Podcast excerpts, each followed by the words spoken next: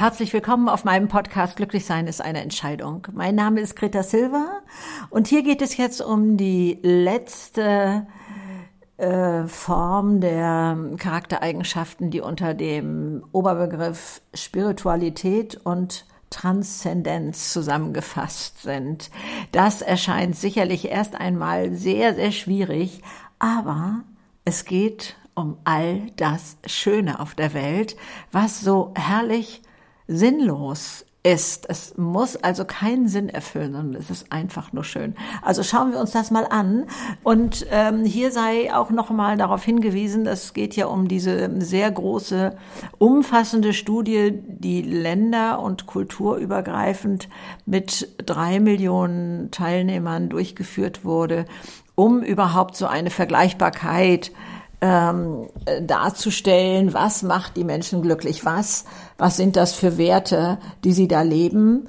Und äh, eins ist auch nochmal ganz klar, wenn du eine Charakterstärke von einer dieser Tugenden lebst, dann ist das schon der große Schlüssel zu einem glücklichen Leben. Also nicht immer sich vergleichen, aber der andere lebt ja dieses und der andere lebt jenes, spielt keine Rolle. Wir leben alle nicht die ganze Bandbreite. Und schau dahin, was du schon alles lebst und äh, wie du deinen inneren Kritiker, der dir immer sagt, das wird nichts und das kannst du auch nicht und deswegen kannst du auch nicht glücklich werden oder so, ähm, entgegenhalten kannst. Also der Sinn für das Schöne auf der Welt, da wo dein Herz einfach mal jubelt, ist ja für jeden anders. Das mag ja für den einen ein Ausflug in die Natur sein oder ein Sein im Garten oder so etwas. Und für den nächsten ist es vielleicht ein, eine schöne Musik oder ein Konzert oder wo er selber sowas macht, wo sein Herz aufgeht. Oder der andere schaut sich da irgendwie eine Ballettvorführung an. Der andere kommt nach Hause, wird von seinen Haustieren so begrüßt und das Herz geht auf. Also die Bandbreite hier ist unglaublich groß.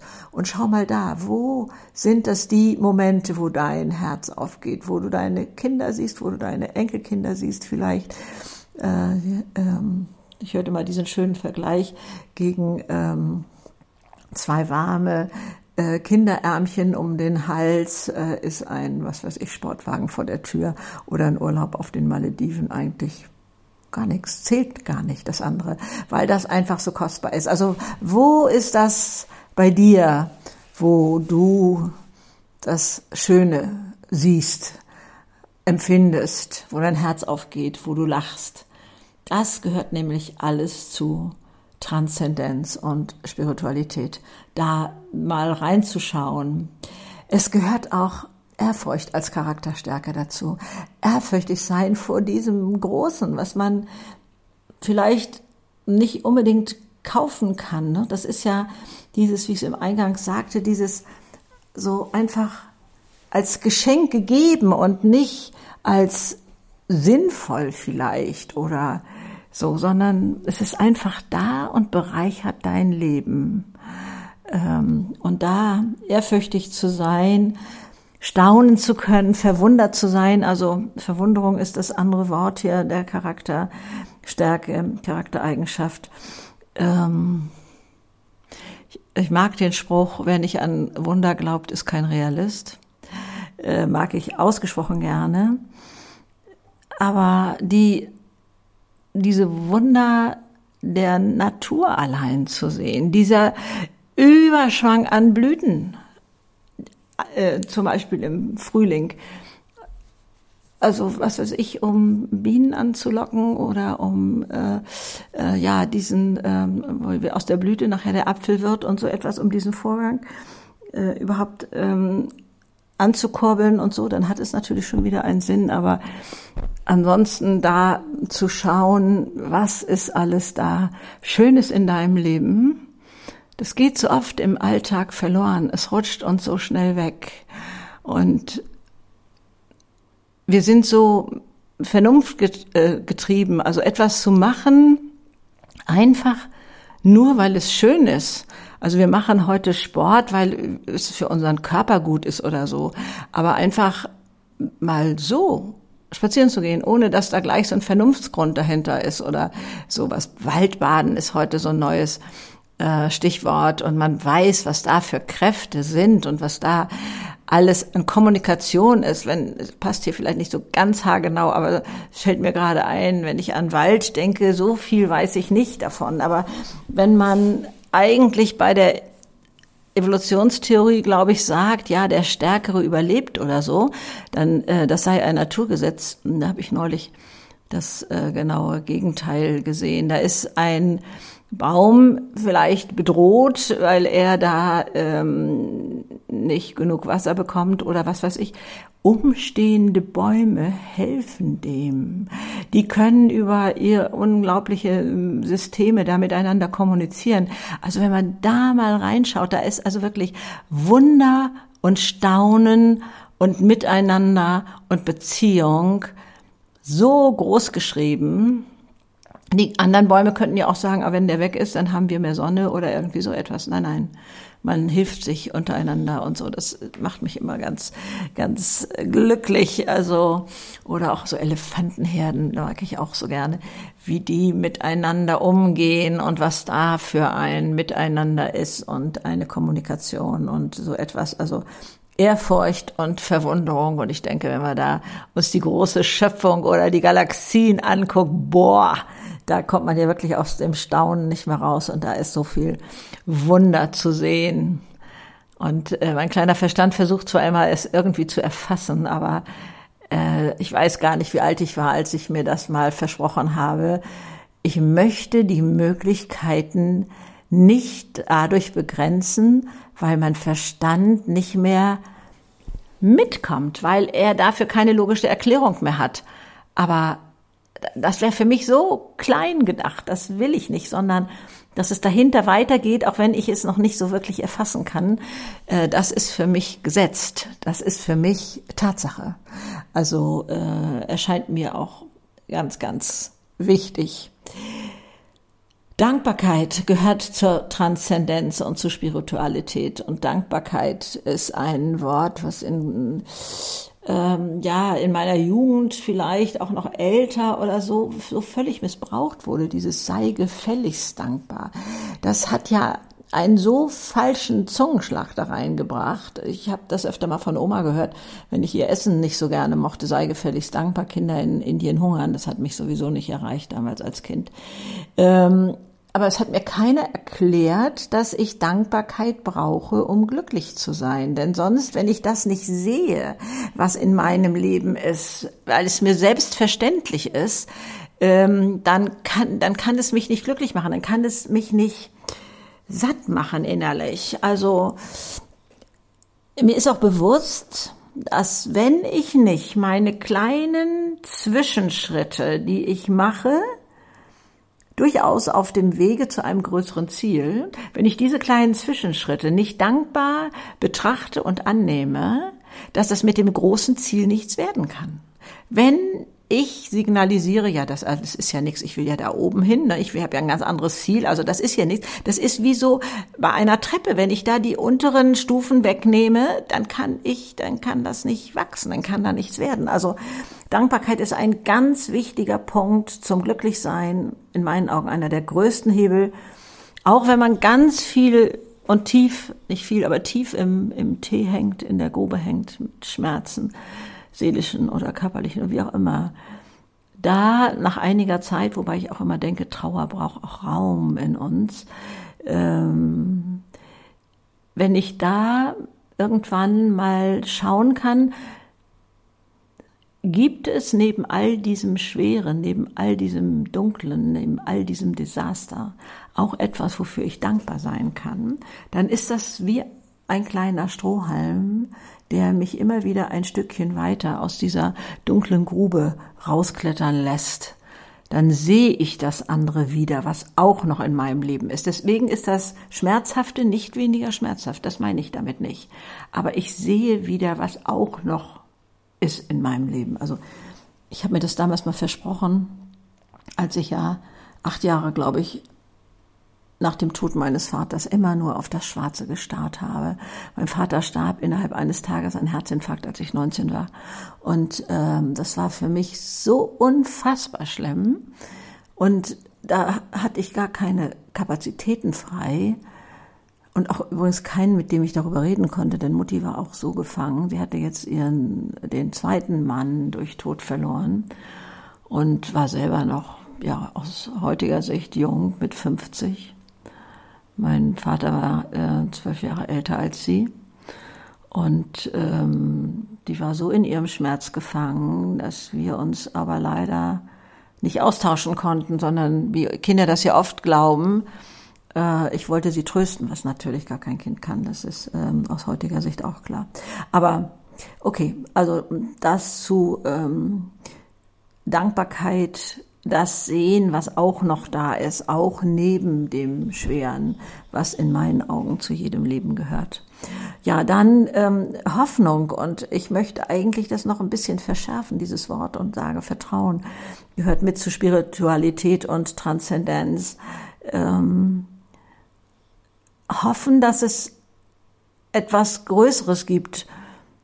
Ich bin immer so erschrocken, wenn von hoffnungslosen Fällen, ganz egal, ob in der Medizin oder von auch manchmal in der Erziehung oder Schule oder was weiß ich, Kinder werden auch manchmal das abgestempelt, hoffnungsloser Fall, da kriege ich also wirklich die Krise, kriege ich zu viel. Da kann ich immer nur sagen, der Mensch, der das Urteil fällt, hat keine Kapazitäten frei, verzeiht, das war mein Handy hier, ähm, über seinen Tellerrand zu gucken. Ja, es mag sein, dass er noch nichts erlebt hat, was bei ähnlicher Problematik zu einer Lösung geführt hat.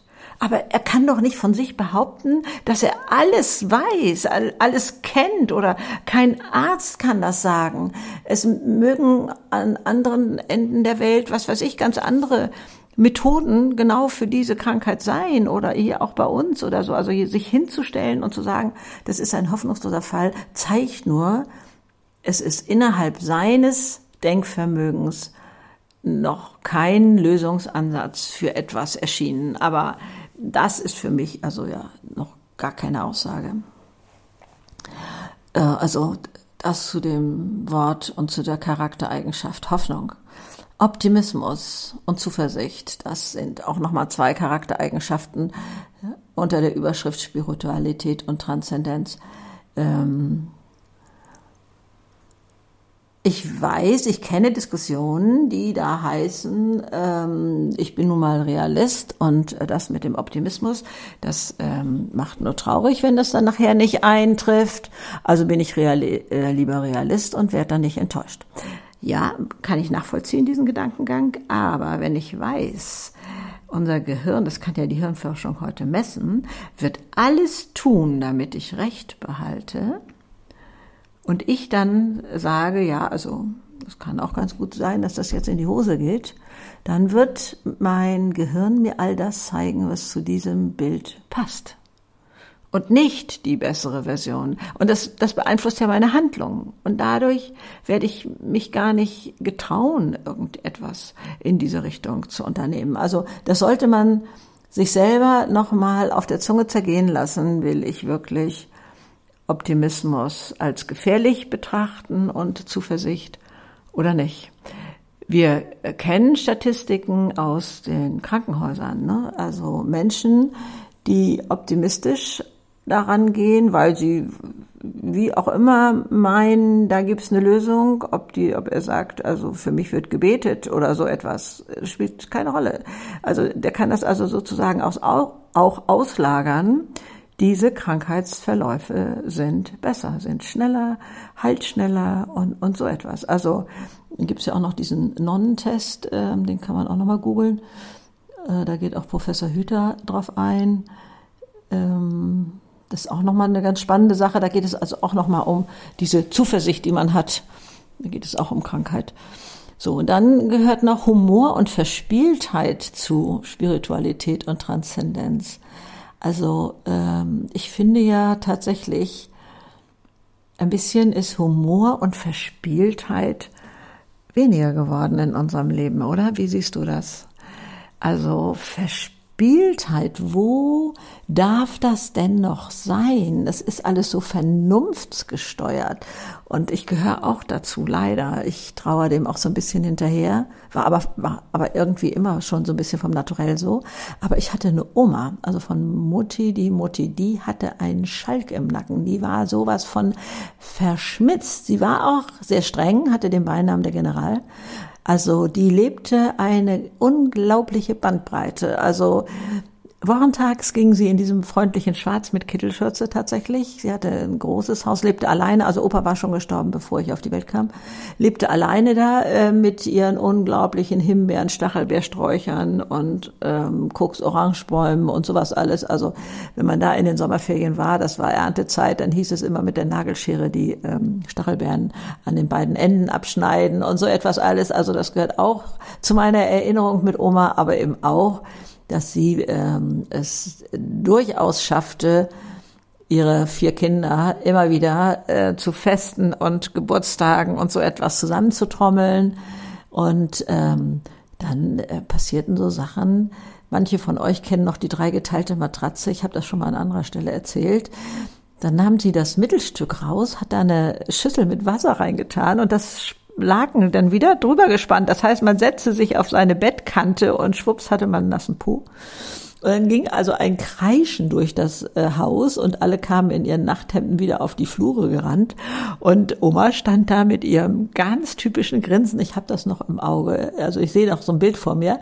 Und so nach dem Motto, ich habe hier nichts gemacht, ich habe hier nichts gemacht. Also jetzt kann man natürlich sagen, es ist Schadenfreude oder so, aber wir haben natürlich auch alle geholfen, da diese Schweinerei wieder ähm, zu ändern und so und haben uns die Bäuche gehalten vor Lachen. Also ähm, auch das war so möglich. Ich weiß gar nicht, ob sowas heute noch gibt. Also jetzt bin ich ja nun selber Großmutter, ob ich mir auch mal sowas einfallen lasse. Ich weiß es gar nicht. Irgendwie ist es, irgendwie ist es nicht so Teil meines Lebens. Ähm, oder in April schicken ist auch verloren gegangen. Das gab es damals auch. Ich weiß auch nicht, ob das so besonders toll ist. Aber ähm, also Spielerei, Verspieltheit, Entschuldigung, und Humor gehört zu Spiritualität und Transzendenz. Wo lebst du das? Also ich wäre so interessiert, schreib das doch gerne mal in die Kommentare, auch auf Instagram oder sonst wo, wo du das erwischt, oder es steht ja auch als ähm, Film auf YouTube, auf meinem YouTube-Kanal. Da können wir auch äh, uns austauschen in den Kommentaren. Ich finde es schon eine, eine schöne Seite, und natürlich gehört, und das ist, glaube ich, das, was man als erstes damit verbindet, der Glaube, äh, unsere ähm, Einstellung zu, woher komme ich, wohin gehe ich nach meinem Tod oder so etwas, das gehört natürlich auch zu Transzendenz und Spiritualität. Ich glaube, damit verbindet man es eigentlich hauptsächlich. Aber ähm, hier aufgefächert ist eben auch dieser ich fasse das nochmal zusammen, der Sinn für das Schöne, da wo dein Herz aufgeht, sei es in der Natur, mit der Musik, bei deinen Haustieren, bei den warmen Ärmchen deiner Kinder um deinen Hals äh, oder der Enkelkinder oder diese ganzen Sachen, dann die Ehrfurcht vor dem, auch was ist und die Verwunderung, das Staunen gehört alles dazu. Dankbarkeit, Hoffnung, Optimismus und Zuversicht dann Humor und Verspieltheit, Spiritualität, Religiosität und Glaube. Also die ganze, ganze Bandbreite macht es aus.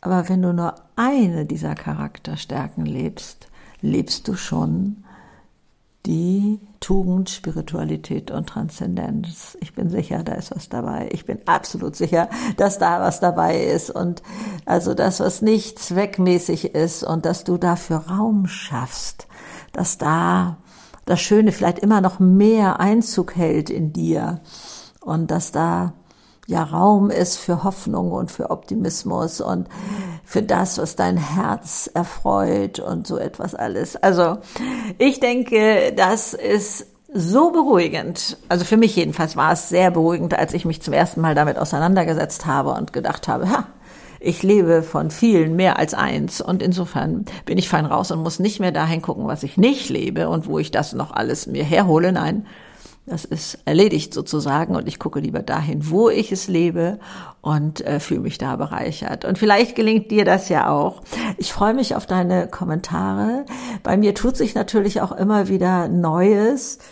Ähm, ich ähm, bin da zwar noch in der Vorbereitung, aber Online-Seminare kommen jetzt auch äh, und äh, finde es unglaublich spannend und schön, was alles noch entstehen will. Und äh, vielleicht magst du mir auch mal erzählen, was deine Projekte sind, was da alles noch entstehen will.